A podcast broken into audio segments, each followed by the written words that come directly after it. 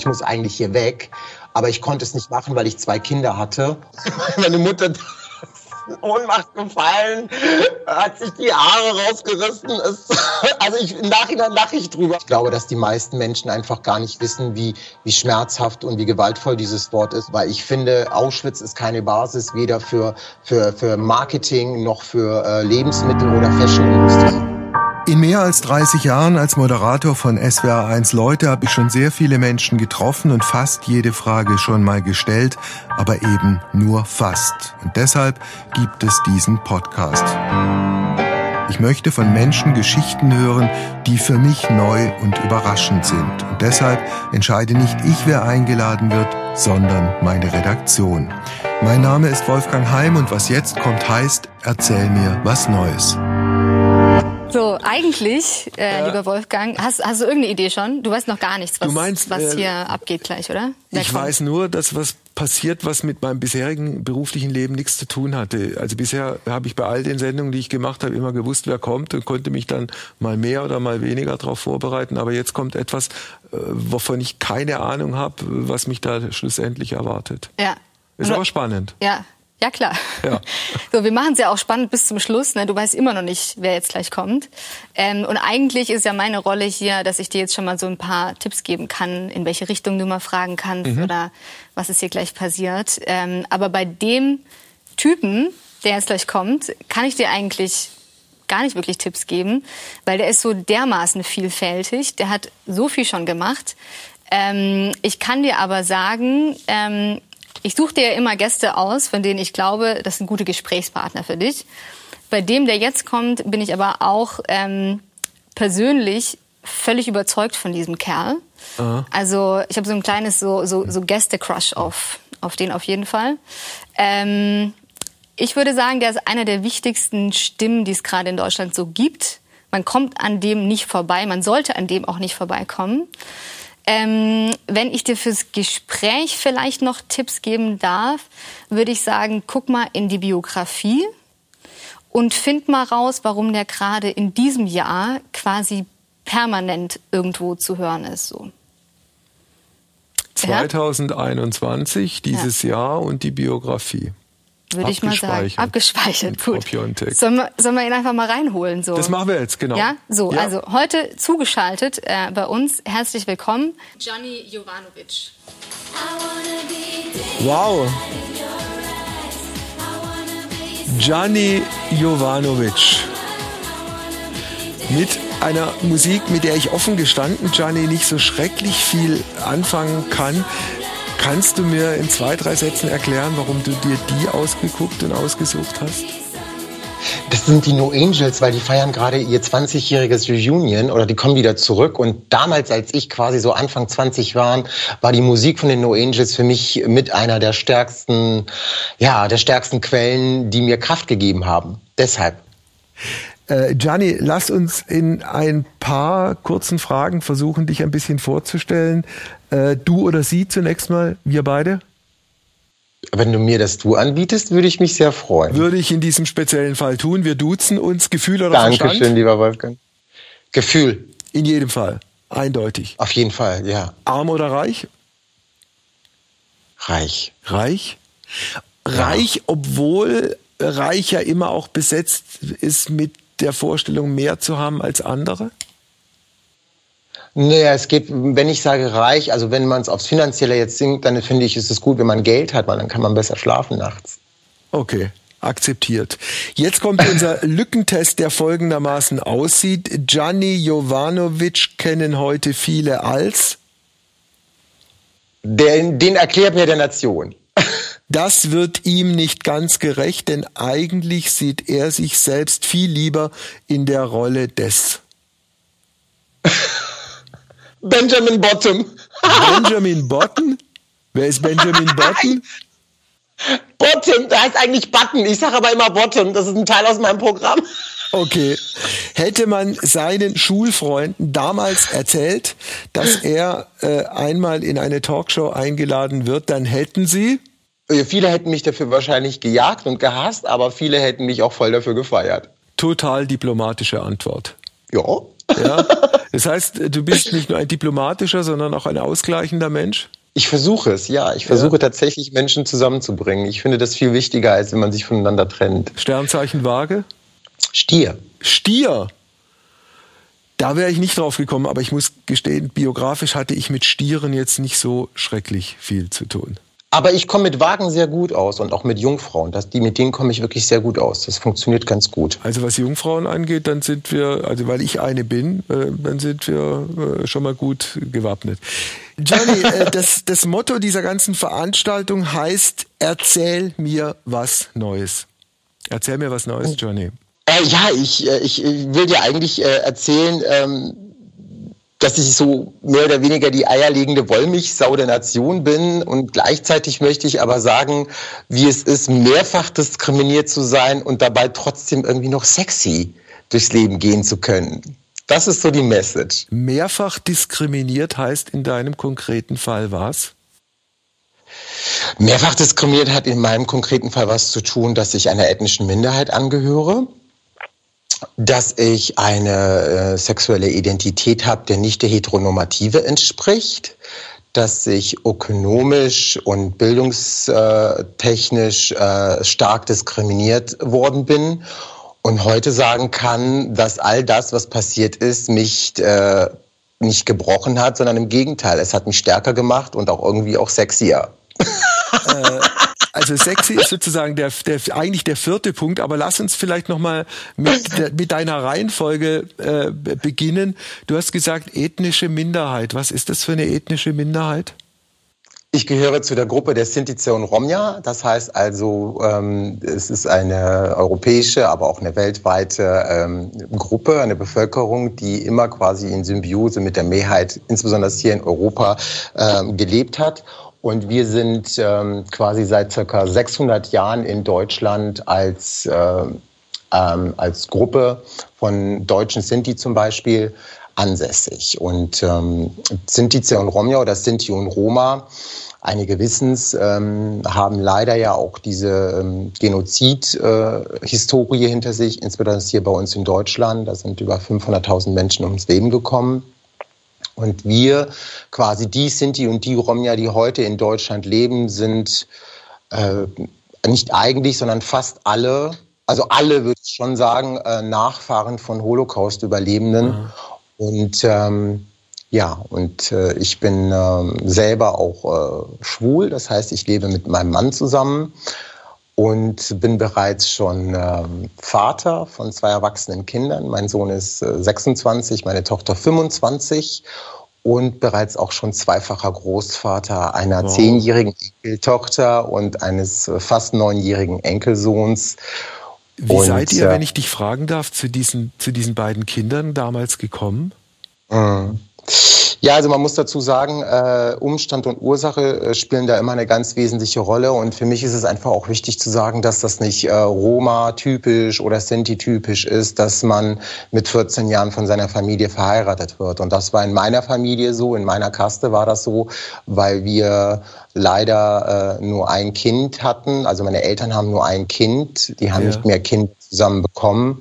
Ich war ein Einzelkind und deshalb war es wichtig, äh, dadurch, dass meine Eltern noch sehr verfolgt waren und keine Grundexistenzen hatten, die hier in Deutschland safe waren, war es irgendwie auch wichtig von unserer Tradition her, aus unserer familiären Tradition, dass wir auch früh heiraten und auch früh Kinder kriegen, damit wir im Endeffekt die Generation, die nächsten Generationen damit auch äh, versorgen können. Mit wem haben dich deine Eltern damals 14-jährig dann äh, entweder verheiratet oder jemanden entsprechend für dich ausgesucht? Das war eine junge Frau, die ich eigentlich schon mein ganzes Leben kannte. Wir waren auch über, ich glaube, drei oder vier Ecken, also relativ weitläufig voneinander ähm, auch verwandt. Ich kannte sie, weil deren ihre Eltern mit meinen Eltern äh, sehr gut befreundet waren. Und schon als wir Kinder waren, sechs, sieben, acht Jahre, war es immer so, dass man so im Scherz immer gesagt hat, ja, ja, der Gianni und Punkt, Punkt, Punkt werden irgendwann ja. mal äh, sicherlich heiraten. Und dann war tatsächlich auch irgendwann mal der Punkt, dass ich dann mit 14 dann ähm, quasi die ja, die Ehe mit ihr eingegangen bin. Natürlich nicht vom Gesetz her. Vom Gesetz her darfst du erst heiraten, wenn du volljährig bist. Ja. Aber es war eine traditionelle Verheiratung und entsprechend dessen haben wir auch in einer ehrlichen Gemeinschaft bei meinen Eltern dann hier in Deutschland gelebt. Wusstest du zu diesem Zeitpunkt, als du in diese Ehe reingegangen bist, dass du schwul bist? Hm, das ist, ich war 14, weißt du? Das ist schwierig. Also in dem Alter war man sich nicht sicher. Nee, kann ich nicht sagen. Nee, eigentlich nicht. Also es war, irgendwie wussten es andere, weil ich ja. so offensichtlich auch so ein, ja, so ein visible schwuler Mann war. Also meine körperliche, meine Körperlichkeit ist, war irgendwie auch anders zu deuten als jetzt vielleicht bei einem straighten heterosexuellen Mann oder Jugendlichen. Also ich war schon sehr weich und cremig in meiner Art. Das heißt, man konnte davon ausgehen, dass er schwul ist. Aber es gab im Endeffekt überhaupt gar keinen Raum dafür, drüber nachzudenken, weil eigentlich die, die, die, die, die Ursache und der Umstand, in dem wir waren, äh, überhaupt gar keinen Raum dafür gelassen hat, sich über Homosexualität ja. irgendwie auseinanderzusetzen, ja, sondern war, war immer ständig. Verzeihung, wie, wie war dann dieses Hetero-Leben für dich? Äh, war das irgendwie normal, erträglich, in Teilen vielleicht sogar schön? Oder war da im Hintergrund immer was ganz anderes, was du vielleicht gerne gelebt hättest, aber nicht getraut hast zu leben? Also so mit 14 habe ich das noch nicht so greifen können. Bewusst wurde es mir ja eigentlich erst dann, als ich 18 war und ähm, mir klar war, dass ich auch so auf der kognitiven Ebene auch ein schwuler Mann bin. Und das hat für mich dann schon ziemlich große Probleme und ziemlich große Risse äh, in, in, in meiner Welt gebracht, weil ich wusste, wenn du schwul bist, äh, zwei kleine Kinder hast, eine Frau hast, mit deiner Familie zusammenlebst und das Ganze, was quasi äh, du ähm, ja vererbt bekommst, dieses, dieses, dieses Vermächtnis oder auch dieses die Familie in die nächste Generation zu bringen, damit im Endeffekt ähm, ein, eine große Gefahr gegenübersteht. Und das ist halt nun mal die Homosexualität, weil ich zu dem Zeitpunkt verstanden habe, dass sie in meiner Familie so nicht akzeptiert werden kann und dass ich in dem Moment eigentlich für mich nur die Flucht nach vorne gesucht habe und gesagt habe, ich muss eigentlich hier weg. Mhm. Aber ich konnte es nicht machen, weil ich zwei Kinder hatte und auch es nicht wollte, weil ich meiner Verantwortung als Vater gerecht worden also gerecht werden wollte und unbedingt verhindern wollte, dass es meinen Kindern passiert. Wann kam es dann zur äh, Explosion? Da war ich, also ich, es gab, gab mehrere dazwischen, aber ich sage jetzt mal die letzte, das war dann so das endgültige Outing. Da war ich 23, knapp 24. Da habe ich auch meinen heutigen Mann kennengelernt, mit dem ich schon so viele Jahre jetzt zusammen bin. Das war somit der ja auch der, der Punkt, wo ich gesagt habe, jetzt geht's nicht mehr. Ich muss jetzt hier reinen Tisch machen und alles äh, hier irgendwie in die, in, die, in die Waagschale der Wahrheit legen, auch wenn es schmerzhaft für alle Beteiligten ist. Wie war das für deine Frau? Furchtbar.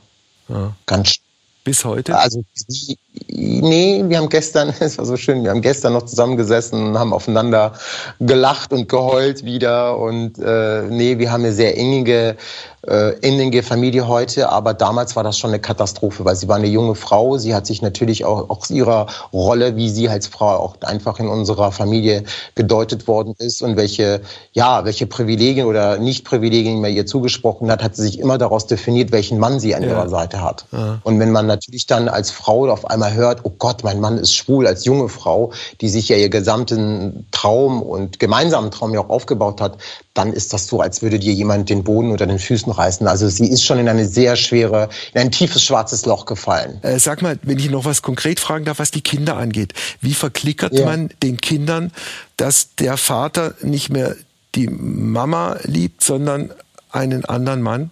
Na, erstmal muss ich ihn verklickern, dass wir uns trennen. Mhm.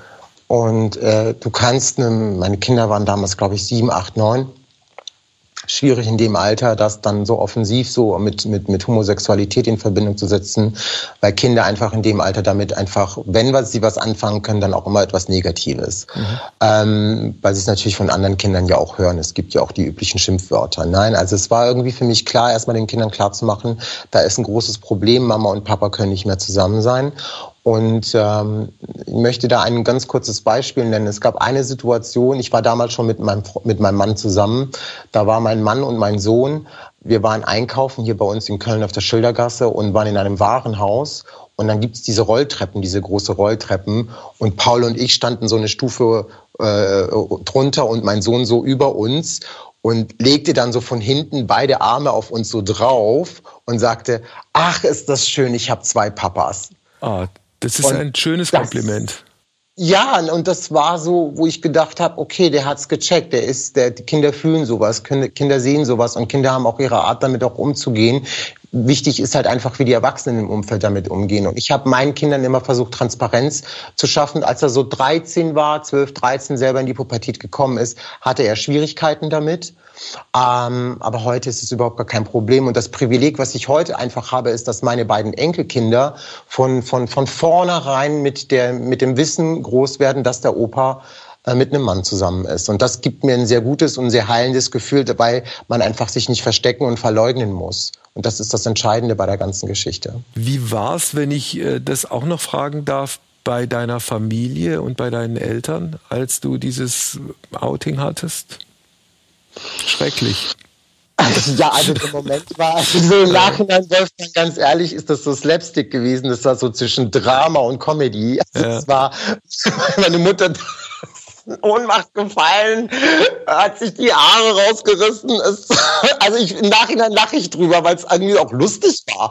Aber in dem Moment war das absolut schmerzhaft für alle Beteiligten. Mama hat geweint, Papa hat geweint, ich habe geweint, Silva, also meine Ex, äh, meine Ex-Frau hat geweint. Und am Ende des Tages haben wir alle geweint, aber es war auch irgendwie lustig. Es war für sie ein komplettes Drama, weil sie natürlich dieses Thema homosexuell in komplett in dieser Klischeeschublade gesehen haben und diese Klischeeschubladen, die ihm da auch ein, reingesetzt worden ist, machte ihnen einfach ganz, ganz große Angst. Sind, sehr, sehr die, aus dieser, sind die aus dieser Klischeeschublade inzwischen draußen?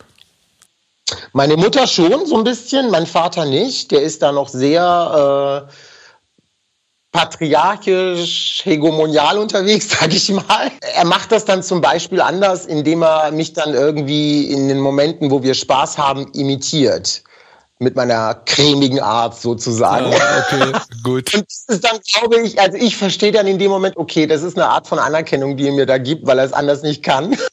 Er muss ja auch nicht komplett sich verbiegen und brechen, um mir es irgendwie nur schön zu machen. Ich kann ja auch die Zwischennuancen lesen und glaub mir, Wolfgang, es reicht mir. Ich muss nicht immer die, die, die, Torte haben. Es reicht im Grunde genommen auch manchmal das Butterbrot. Also Johnny, ich kann, ich kann viel von dem verstehen und nachvollziehen. Lass uns äh, vielleicht, wenn es für dich okay ist, einen Punkt noch, noch klären, was diese Diskriminierungsgeschichte angeht. Nicht, weil du schwul bist, sondern weil du äh, ein Schwuler äh, bist zugehörig zu den Sinti und du sagst, ich, ich, ich dachte immer, man sagt Roma, aber du sagtest Romja. Sintition Romja, ja, das ist die Gender, die, die, die gendergerechte so, oder die korrekte okay. Aussage, weil man damit im Endeffekt die Frauen, ein, also die Frauen, die als Frauen gelesen werden, auch die transidenten Menschen oder die Menschen, die non-binär sind, die gibt es natürlich in unserer Community auch. Und deshalb äh, äh, sage ich in der Regel Sintize, also die Mehrzahl, ah, also okay. To ist der Mann, Sinti ja. ist das Volk, Sintize sind die Frauen und Rom ist der Mann, Roma ist die Bevölkerung und Romja ist, sind die Frauen. Und deshalb sind die Zonen, ja, das alle genannt werden. Sag mal, gibt es in diesem Jahr 2021 noch Menschen, die dich äh, mit Sätzen konfrontieren wie äh, ihr seid Zigeuner und Zigeuner klauen? Ja, ja, ja, äh, natürlich. Also dieses Wort ist ja eine rassistische Fremdbezeichnung und ich richte da auch nochmal an alle ZuschauerInnen und ZuhörerInnen eine Triggerwarnung. Ähm, ich finde dieses Wort ausgesprochen sehr verletzend und demütigend. Deshalb habe ich mich immer auch ähm, dazu entschieden, dieses Wort von vornherein gar nicht mehr zu benutzen, sondern es als rassistische Fremdbezeichnung zu definieren oder für Menschen, die noch nicht äh, das so internalisiert haben, empfehle ich das Z-Wort, weil das damit einfach eine Dekonstruktion ist, die einfach auch gewaltfrei dann auch wird. Und ähm, dieses Wort begegnet mir jeden Tag. Also ob ich jetzt immer noch im Supermarkt gehe im Alltag, wenn ich das irgendwie in der Theke sehe, als Essen oder wenn ich es, äh, wenn ich Musik höre, äh, auch alte Musik, deutsche alte Musik, aber auch natürlich in Büchern, in, Le äh, in Kindergeschichten, im Fernsehen, überall. Und äh, ich glaube, dass die meisten Menschen einfach gar nicht wissen, wie, wie schmerzhaft und wie gewaltvoll dieses Wort ist und für was dieses Wort auch verantwortlich war. Weil dann glaube ich, die meisten es wirklich auch freiwillig gar nicht mehr sagen, beziehungsweise es in der Abkürzung. Wobei man vielleicht unterscheiden muss, also eine Musik, die irgendwie 50, 60, 70 Jahre alt ist und wo das Z-Wort drin vorkommt, ist halt so. Ja. Aber ich, also das wundert mich, ja. Verzeihung, dass, ja. dass, äh, dass, dass man heute in dem Supermarkt immer noch äh, irgendwelche Sachen kaufen Soße? kann. Ja, die Soße. Gibt, das gibt's also es gibt eine Firma, es gibt eine Firma, ich will jetzt keine Werbung machen, die hat sich dazu entschieden, das zu machen, was ich richtig gut finde. Also die Firma die es jetzt geht. Ich grüße euch hier im Rahmen dessen. Könnten sich sehr viele andere äh, ja, Lebensmittelhersteller äh, noch mal ein Beispiel dran nehmen, weil ich finde, man braucht dieses Wort nicht. Dieses Wort ist benutzt worden, um damals Menschen zu stigmatisieren. Man hat es ihnen in die Haut eintätowiert. Dieses Wort wurde benutzt, um Menschen äh, zu deportieren und zu vergasen. Man hat das kleinen Babys in den Oberschenkel eintätowiert, weil ihre Arme zu klein waren. Und äh, das ist ein Wort, was nicht irgendwie, ähm, was nicht irgendwie für als als Verkaufs äh, auf, als Verkaufsbooster genutzt werden darf, weil ich finde, Auschwitz ist keine Basis weder für für für Marketing noch für äh, Lebensmittel oder Fashionindustrie und das wissen halt viele Menschen nicht. Und deshalb ist es mir halt wichtig, dass ich in der Öffentlichkeit auch wirklich über dieses Wort aufkläre, weil ähm, wir haben die Wahl sagen wollen und zu dürfen, was wir wollen. Das ist erstmal vorne ab. Es geht hier nicht um jemanden, was äh, sprachpolizeilich was zu verbieten. Es geht darum, angefangen, wir müssen unsere Haltung dahinter nochmal überprüfen und unser Wissen füllen, um zu verstehen, warum wir dieses Wort in dieser heutigen Gesellschaft nicht nutzen sollten. Hast du das Gefühl, dass das mit der Aufklärung funktioniert? Zum Teil ja. Zum Teil ja, weißt du, es gibt eine große Gegenwehr, also die auch sagt, es ist super wichtig, dass wir halt einfach keine Fremdbezeichnungen äh, benutzen, sondern die Möglichkeit geben, den Menschen sich selbst bezeichnen zu können, zu wollen, weil es auch eine Form von Solidarität ist ja, wenn man es zulässt, dass Menschen ihre eigene Bezeichnung äh, selbst definieren können. Es ist aber auch ein Zeichen von progressiver Demokratie, finde ich, wenn man Menschen äh, äh nicht daran hindert, äh, äh, sich so benennen zu wollen, wie sie, wie sie möchten und vor allen Dingen auch korrekt sich so zu benennen, wie sie möchten. Weil ein Wort kann eine ganze Lebensrealität verändern und durch Wörter, durch Macht, durch Sprache, durch sprachliche Macht verletzen wir jeden Tag Menschen und das ist halt wichtig, dass wir insbesondere in dieser jetzigen Zeit, wo alles auch sehr schnell bei uns nah ist, wo Sprache auch sehr schnell treffen kann, äh, drüber nachdenken, was wir eigentlich mit Sprache machen. Johnny, was machst du beruflich und womit verdienst du dein Geld? Ach, ich bin du, ich bin so ein Tausendsasser. Ich habe Dentalhygiene und Präventionsmanagement studiert. Das ist ein Bereich in der Zahnmedizin, der sich mit Prävention, also zum Beispiel Prävention, was parodontale Erkrankungen im Mund betrifft oder ästhetische Geschichten, Bleaching und so weiter, Zahnaufhellung, Zahnreinigung. Das ist so mein Job, den ich quasi äh, studiert habe. Das ist aber äh, so die Pflicht, würde ich sagen. Äh, sag mal, Gianni, welche Erklärung gibt's eigentlich dafür, dass du rhetorisch so unfassbar gut bist? Welche Erklärung gibt es eigentlich bei dir, dass du so unfassbar rhetorisch bist und so gut aussiehst? Naja, das ist jetzt mit dem Aussehen, ich bitte dich, also das lassen wir mal außen vor. Aber du bist mein Typ, lieber Wolfgang, so ist es nicht. Naja gut, aber da, also, da, da, muss ich dich aus einem relativ banalen Grund enttäuschen, weil ich da äh, diesbezüglich eher, eher äh, traditionell verhaftet bin. Aber unabhängig davon, ähm, in meinem Falle, also ich, ich nehme das übrigens gerade auch als Kompliment, in meinem Falle hängt es einfach mit meinem ja. Job zusammen. Also äh, den Job könnte ich ja nicht machen, wenn ich rhetorisch irgendwie ganz schräg daher käme. Aber jemand, der irgendwie so Dentalgeschichten im Labor berufswegen macht, der ist jetzt nicht zwangsläufig so auf der, auf der ganz großen rhetorischen Tribüne unterwegs ich gar nicht so sagen. Ich habe in meinem Studium echt tolle Frauen und Männer kennengelernt, die wirklich eine tolle Sprache und eine sehr kluge und intellektuelle Sprache besaßen. Also ich würde das gar nicht so festlegen. Ich glaube, die Frage beruht immer natürlich darauf hin, okay, äh, was wäre denn, wenn ich jetzt aussehen würde wie Philipp von nebenan, ob man dem auch diese Frage stellen würde, warum er so rhetorisch eloquent rüberkommt. Ich finde das auf der einen Seite sehr komplimentär, aber auf der anderen Seite macht es mich ja auch ein bisschen zu dem anderen. So im Sinne von, oh, der kann ja richtig Deutsch reden, oh, der kann sich ja richtig Nein. ausdrücken. Nee, also pass auf, ich, ich, muss dich unterbrechen. Wenn es so bei dir angekommen wäre, dann wäre es falsch. Das war nicht von mir gemeint im, im, im, im Sinne von, da kommt einer aus dem Lager der Sinti und Roma und kann hervorragend. Nee, nee, nee, nee, so, so nicht. Das, ich, äh, ich weiß, dass du das, ich weiß, dass du das äh, auf, von einer anderen Ebene ankommt, aber das ist ja das, was ja, was, was wir ja besprechen, hören ja andere Leute ja. und die entwickeln ihre eigenen okay. Gedanken. Ich habe halt die Erfahrung immer oft gemacht, dass gerade wenn nicht weiße Menschen People of Color, schwarze Menschen, sind die ja, wenn die sehr eloquent oder eine saubere Sprache haben, gut Deutsch reden und über, ihr, über die Thematen, die sie haben, sehr sicher sind, dann äh, fängt man sofort an, sie so ein bisschen auch zu, ähm, ja, zu exotisieren, zu sagen, guckt dir mal an, der Schwarzkopf, der kann ja richtig Deutsch reden, obwohl wir, die Leute vergessen, wir sind hier geboren, ich bin hier geboren, ich bin hier aufgewachsen, Deutsch ist meine, mitunter meine Muttersprache und ich ähm, bin ein, ich sag jetzt mal, äh, jemand, der sehr belesen ist, der sich mit sehr vielen Themen auseinandersetzt und ich mache ja auch mediale Arbeit seit ein paar Jahren. Und deshalb ist es ähm, selbstverständlich, dass meine Sprache und meine Eloquenz dadurch einfach auch größer wird. Ähm, sollen wir einen kurzen Break machen, weil ich würde jetzt gerne äh, ich würde jetzt ja. gerne Helena äh, dazu bringen, weil sie sozusagen den äh, Überraschungskuh in Form eines kleinen Geschenkes mitbringt. Helena, kommst du? Ja. Ja. Ich ich komme schon. Ich weiß gar nicht, ob ich euch überhaupt äh, unterbrechen darf. Hi, Gianni. Ja, weil ihr flirtet hier so schamlos, ja.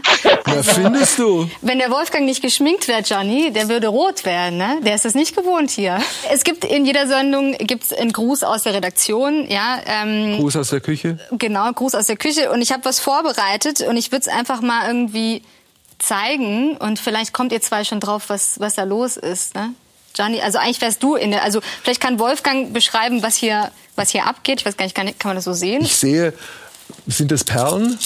Das genau. ist eine genau. Perlenkette bestehend aus vielen hellen Perlen und etlichen braunen Perlen irgendwie so aneinander aufgereiht. Das ist das, was ich jetzt aus der Distanz von einem guten Meter sehe.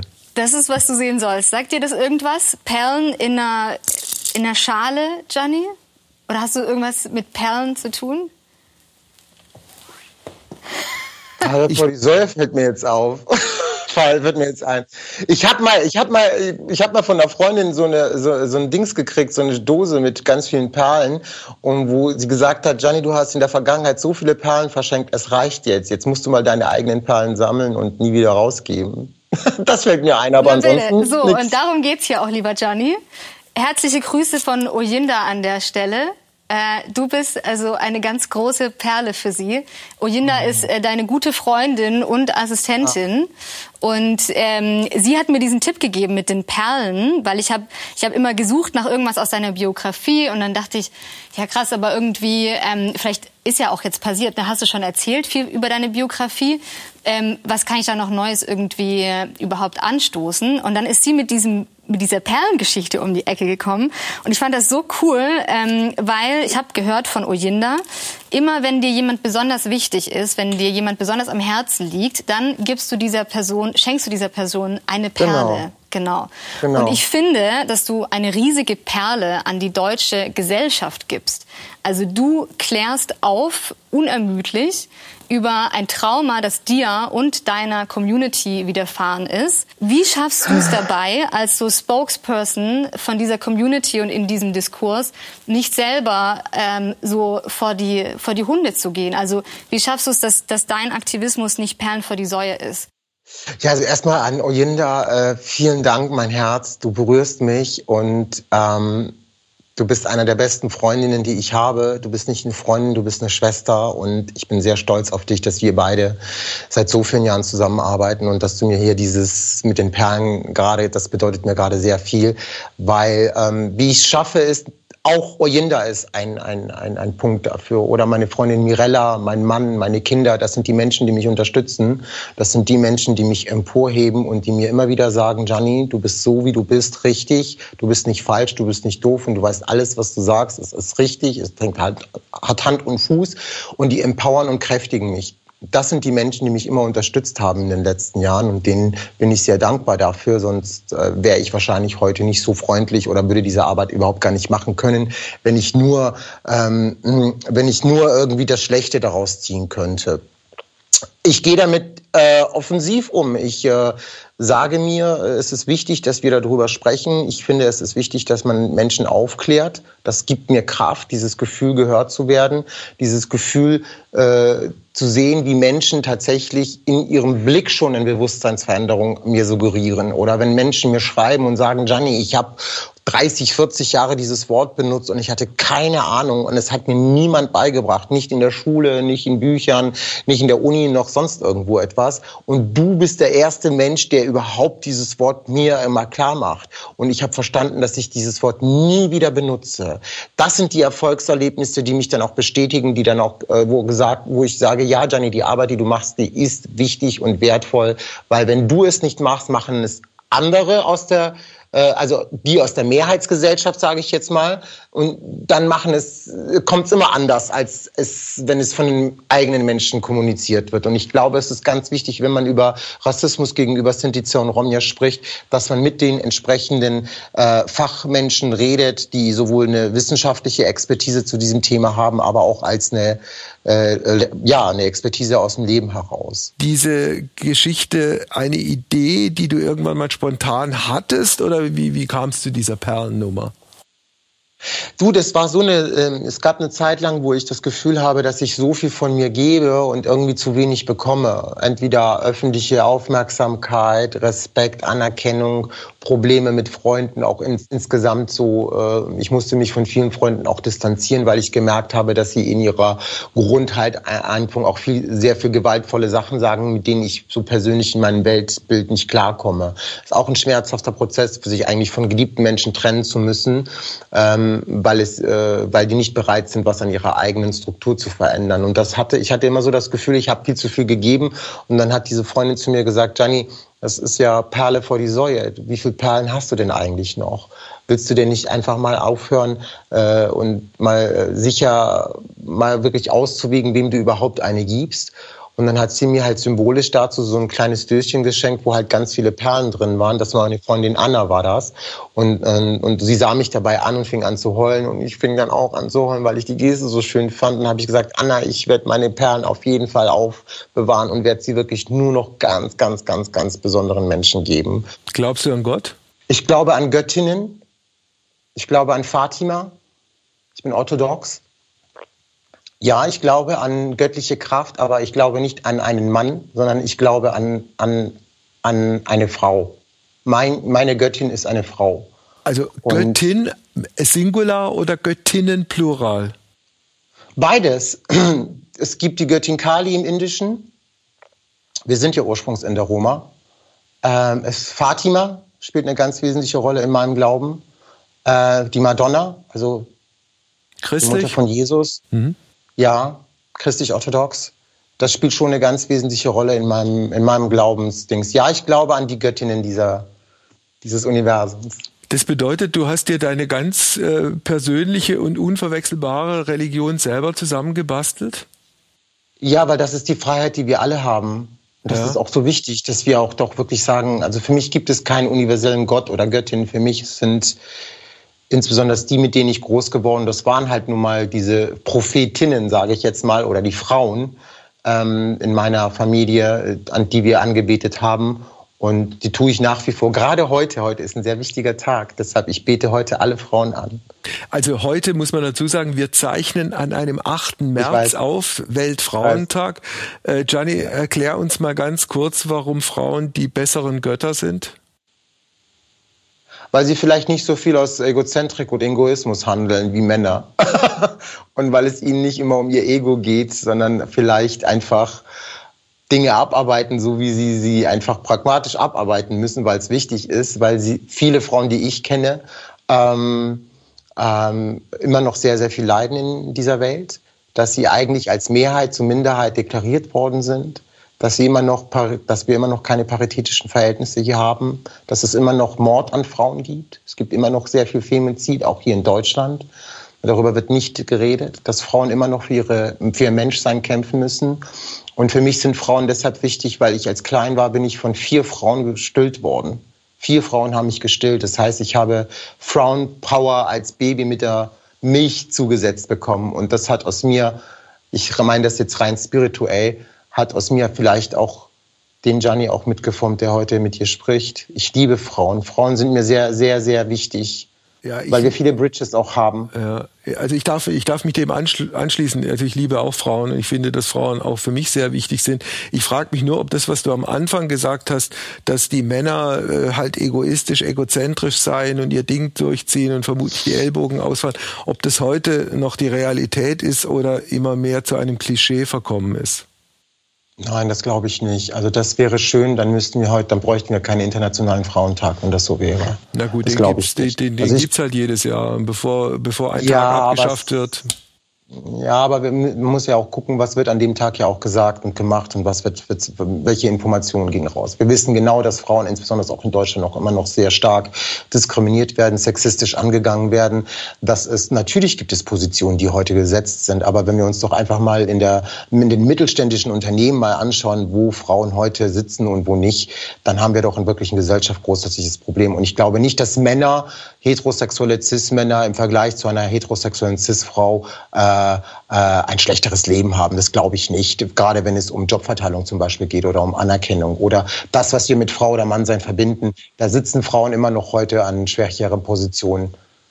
Nein, nein, wir haben ein großes Problem mit Sexismus in Deutschland zum Beispiel. Hast du eigentlich die Erfahrung gemacht, nach dem, was du jetzt auch so der Reihe nach erzählt hast, dass allein schon mit bestimmten Begriffen schwul, lesbisch, äh, gender, trans eine Vielzahl von Menschen eigentlich nach wie vor überfordert ist? Ja, es braucht ja seine Zeit. Es ist ja Sprache. Also ist, Sprache braucht auch eine Zeit, bis sich die wirklich internalisiert. Und Sprache äh, ist ja auch ein Angebot. Das heißt, Menschen, die bereit sind und durch ihre Sprache äh, auch was verändern wollen, in ihrer eigenen Identität und ihrem eigenen Gedankengang dann auch was Progressives äh, damit ja auch zeigen, das braucht eine Zeit. Also das ist nicht von heute auf morgen. Ich merke es selber an mir, ja. wie schwierig das ist, meine Sprache zum Beispiel genderkonform zu machen ja. oder oder ähm, oder halt eben nicht irgendwie äh, unbewusst rassistisches Zeug zu sagen. Das ist schwierig, weil wir halt einfach auch in dieser Struktur groß geworden ist. Aber ich finde, das ist etwas, was jeder äh, sich vielleicht auf den Plan schreiben könnte, wenn er das möchte oder wenn sie das möchte, weil es Spaß macht. Es macht auch Spaß und Freude, wenn man sich weiterentwickelt und sich selbst weiter educated. Also Weiterentwicklung ist das eine. Die Frage ist nur, wie du das erreichst, ob du es beispielsweise mit Vorschriften erreichst oder mit einer, mit einer äh, fest zementierten Sprachregelung, dass jeder jeden Satz äh, beginnen muss oder beenden muss mit Politikerinnen und Politiker und Bürgerinnen und Bürger und Ärztinnen oh. und Ärzte oder ob das auf die Dauer nicht einfach auch ein bisschen nervt. Ich finde, es ist wichtig, dass wir einfach in der Sprache insbesondere die Menschen erwähnen, die wir in den letzten Jahren nicht erwähnt haben. Das sind nun mal einfach auch die Frauen zum Beispiel oder Personen, die weiblich gelesen wird. Und dieser Stern, dieses Sternchen und diese Pause dazwischen, die man zum Beispiel sagt, die bietet ja quasi den Raum für alles das, was dazwischen ist und alles das, was sein möchte und auch sein soll. Also ich finde, jemanden in der Sprache eine Sichtbarkeit zu geben, finde ich was demokratisch Wertvolles finde ich. Man kann und man kann, man kann, glaube ich, auch da auch wertschätzen, wenn ich einen Gegenüber von mir habe, der sagt, ey, ich tue mich gerade wirklich schwierig so mit diesem Gender-Ding und so, aber ich merke im Ansatz, dass dieser Mensch schon verstanden hat, worum es geht und dann vielleicht aus Respekt und Höflichkeit das dann wirklich im Gespräch dann versucht, dann denke ich immer, wow, 10 Points sofort an die Person, weil darum geht's eigentlich. Es geht schon darum, dass die Menschen schon alleine diesen Versuch, was zu verändern, ja, oder ja, dass man den wertschätzen kann, wenn man das möchte. Weil da, wo eine Gegenwehr ist und da, wo eine Befürwortung ist, entsteht ja auch immer ein Reibungspol und das verändert ja immer auch beide Positionen. Das heißt also, die, diejenigen, die sagen, na ja, okay, es ist, äh, es ist jetzt äh, für unsere Verhältnisse jetzt nicht, nicht unbedingt äh, cool, jetzt irgendwo überall ein Sternchen zu sehen, wenn wir was schreiben, aber wir machen es trotzdem. Und ich denke, es ist eigentlich gar nicht so ein großer Veränderungsprozess. Da gibt es andere Dinge, die wir schon viel schneller und viel, viel schwieriger haben, an denen wir noch arbeiten müssen. Aber Sprache kann man noch ganz schnell verändern, wenn man das möchte. Wie wenn gesagt, man möchte, wenn man das genau. möchte. Äh, umgekehrt gibt's natürlich auch Leute, ich würde mich da sozusagen mit einreihen wollen, die mit diesem gesprochenen Gender-Dingens ihre Probleme haben. Äh, und da wir in einem wunderbar freien Land leben, ist es dann schlussendlich jedem selbst überlassen. Sag mal, Gianni, ja. gibt's eine Frage, die ich dir äh, nicht gestellt habe, obwohl ich sie eigentlich hätte stellen sollen? Äh, ist das jetzt die Abschlussfrage? Das ist die genau. Abschlussfrage. Das ist die Abschlussfrage. Dann frag mich, keine Ahnung. Nee, das ist ja, also ich interpretiere das als gutes nee. Zeichen für mich, dass die bisherigen Fragen, die ich gestellt nee. habe, in der Summe nicht so doof waren. Nee, gar nicht. Das Gespräch ist super angenehm mit dir. Ich äh, habe zuerst so ein bisschen Sorge gehabt, aber ich sehe einen sehr äh, erfahrenen und äh, tollen Mann, der versteht, worum es mir geht. Und das ist schon mal äh, das Beste, weil du mich genau da abholen kannst, wo ich in meinem Gefühl bin. Und dafür danke ich dir. Ja, äh, sehr, sehr schön. Was war deine Sorge am Anfang? Dass du zu sehr das Z-Wort benutzt. Okay, also ich habe es ich hab's sozusagen als Zitat zweimal benutzt. Ja, ich habe ich hab im Übrigen, ich habe, da darf ich das sagen, ich habe im Übrigen auch was ja. gelernt. Mir war äh, vor unserem Gespräch nicht klar, dass dieses Z-Wort, äh, also für dich und sicher auch für andere, äh, emotional sowas Belastetes ist und Belastendes ja. ist. Deshalb habe ich für mich gerade jetzt beschlossen, also ich werde das Z-Wort auch, äh, auch nicht mehr aussprechen, auch nicht aus journalistischen Gründen. Siehst du, das, siehst du, siehst du, lieber Wolfgang, das ist Erfolg. Also wenn, das ist richtig toll. Wenn du, wenn du sagst das, weißt du, ich, äh, ich bewundere das, weil, und da, das meine ich auch so Vorbildfunktion. Ja, äh, es spielt keine Rolle, wie alt du bist oder welches Gender du hast. Am Ende geht es darum, was für eine Haltung möchtest du Menschen gegenüber eintreten mit Sprache. Genau. Und mit den Sternchen, äh, das gestattest du mir, habe ich halt weiter meine Probleme. Jetzt kommt, hier, pass auf, jetzt kommt Helena, das ist unser Outro zum Schluss. Dann wird sie mich äh, fragen, wie ich's fand, dann werde ich ihr was sagen, dann wird sie was sagen. Möchtest du noch weiter mithören und dich mit einschalten? Ja. Also komm, dann machen wir das jetzt so. Es war eigentlich nicht so abgesprochen, aber wir machen das jetzt einfach so. Äh, Helena. Ich wollte gerade sagen, es war eigentlich äh, völlig gegen die Spielregeln. Ja, die, wir, wir, wir Spielregeln sind dazu da, dass man sie, sie auch mal nicht einhält. Ich finde auch, wir hatten sowieso, ihr hattet ein ziemlich offenes Gespräch. Also du hast wahrscheinlich eh nichts zu verbergen, was, was Gianni nicht hören darf. Deswegen. Nö, ja. nicht, nein. Ja. Ja. Also Gianni, für dich auch. Also eigentlich ist das so unsere völlig kalte Abrechnung, knallhart, ähm, weil ja die Aufgabe von Wolfgang an mich war, ihm echt noch was Neues erzählen zu können. Ähm, und ich suche ihm dann Gesprächsgäste, wo ich denke, das, das könnte, könnte hinhauen. Ähm, also, jetzt kommt die Abrechnung. Ist es gelungen? Ja, ist dir, ähm, hat Gianni dir was Neues erzählen können? Hast du was Neues gelernt? Ja, ich, also ich habe ganz viel gelernt. Äh, ich habe äh, im Übrigen auch gelernt, wie, wie es gehen kann, aber das, das ging nur mit, mit ihm, weil er der, der entsprechende Typ ist, dass es gehen kann, von 0 auf 100 zu gehen, ohne drei Sekunden Vorbereitung. Da auf dem Bildschirm erscheint ein Mensch, ich krieg einen Namen, er sagt drei Sätze über sich und dann geht das richtig los. Und die ganzen zwischenmenschlichen äh, sich Abtouch-Geschichten, die fallen da weg. Voll. Also das, das, das, das, dass es hinhaut, habe ich jetzt in seinem speziellen Fall gemerkt. Vielleicht klappt es nicht immer, aber dann ist es halt so. Ja, ich hatte eigentlich, meine einzige Sorge war eigentlich, dass ihr zu lange redet, so, dass ihr einfach diesen Rahmen völlig sprengt. Ich glaube, nee, ich glaube, das haben wir, glaube ich, ganz passabel hingekriegt und ja. Ja? Ja. Also ja. von mir aus, ja. Ich, äh, mein Auftrag ist erfüllt, oder? Ich habe dir was Neues erzählen können. Ja, ist mein Auftrag auch erfüllt? Klar, deiner ist erfüllt, bloß nochmal Sendung angucken, dann nach der Aufnahme. Genau, und Giannis Auftrag in jedem Fall Auftrag, 100 Prozent erfüllt. Komm. Ja, da brauchen wir nicht reden. Gut. Also ich glaube, wir haben alle, alle, wir haben alle einen guten Job hier gemacht gerade. so, jetzt ist es genug, Jetzt klopfen. ist es genug mit der gegenseitigen äh, ja. Belobigung. Ja. Lobpuderlei. Grüße nach Köln. Grüße nach euch. Wo seid ihr? In welcher Stadt Stuttgart. seid ihr? Stuttgart. Sehr schön. Stuttgart. SWR. Ganz liebe Grüße. Also, danke. Ciao. Ciao. Vielen Dank, gut. war sehr schön. Tschüss, Tschüss ihr Lieben.